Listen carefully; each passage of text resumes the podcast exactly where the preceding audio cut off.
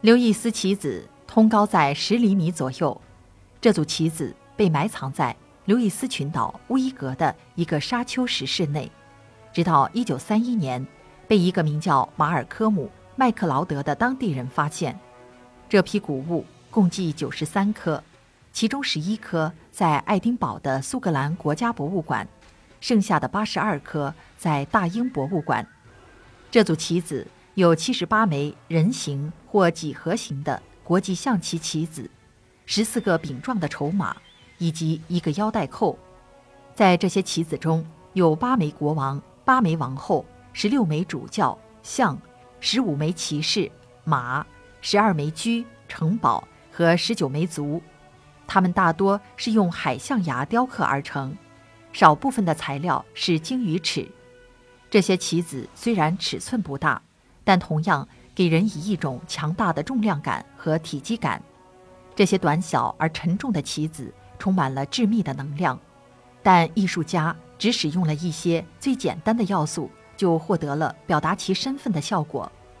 他们的抽象规则性和立体对称性，将早期斯堪的纳维亚的艺术传统与罗马艺术的保守元素很好的糅合在一起。牙雕的刀法精确。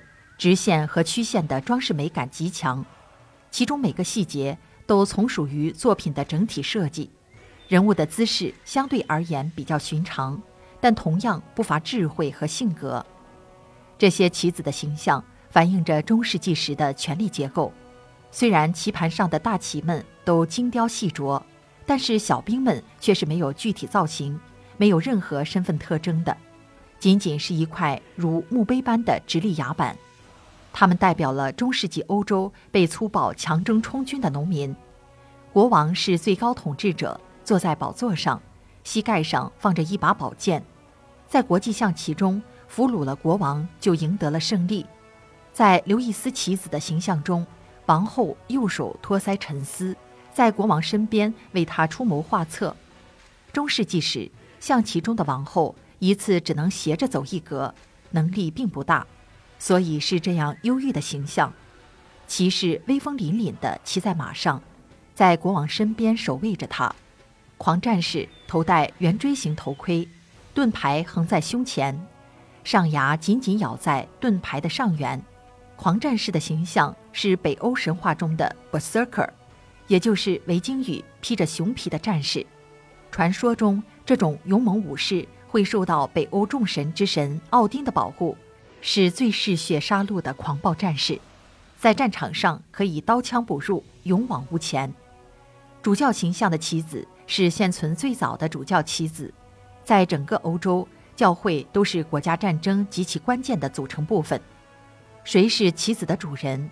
为什么要把它们藏起来？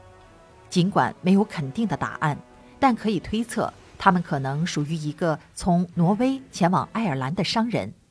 尽管一些棋子已丢失，但从组成的棋子可以看出共有四副，它们总体状况非常完好，即使被用过，好像也没用过几次。棋子的造型反映了强烈的诺斯文化的影响，尤其是氏族棋子，明显借鉴了北欧传说中狂战士的形象。鉴于刘易斯群岛所在的外赫布里底群岛。与挪威在政治、经济以及文化方面的密切联系，以及诺斯文化在那里的统治地位，这些奢华的棋子很可能是制作于挪威。在十一世纪末期，西洋棋在欧洲贵族中非常流行。这些在当时纯粹以娱乐为目的而制作的刘易斯西洋棋棋子，组成了现存单体数量最多的文物群。按照现代象棋规则。要容纳这些棋子所需要的棋盘的长宽应设为八十二厘米。记录显示，这些棋子被发现时，其中的一些被染上了红色，因此可以推测，当时的棋盘应该是白色和红色相间的，而不是今天惯用的黑色和白色。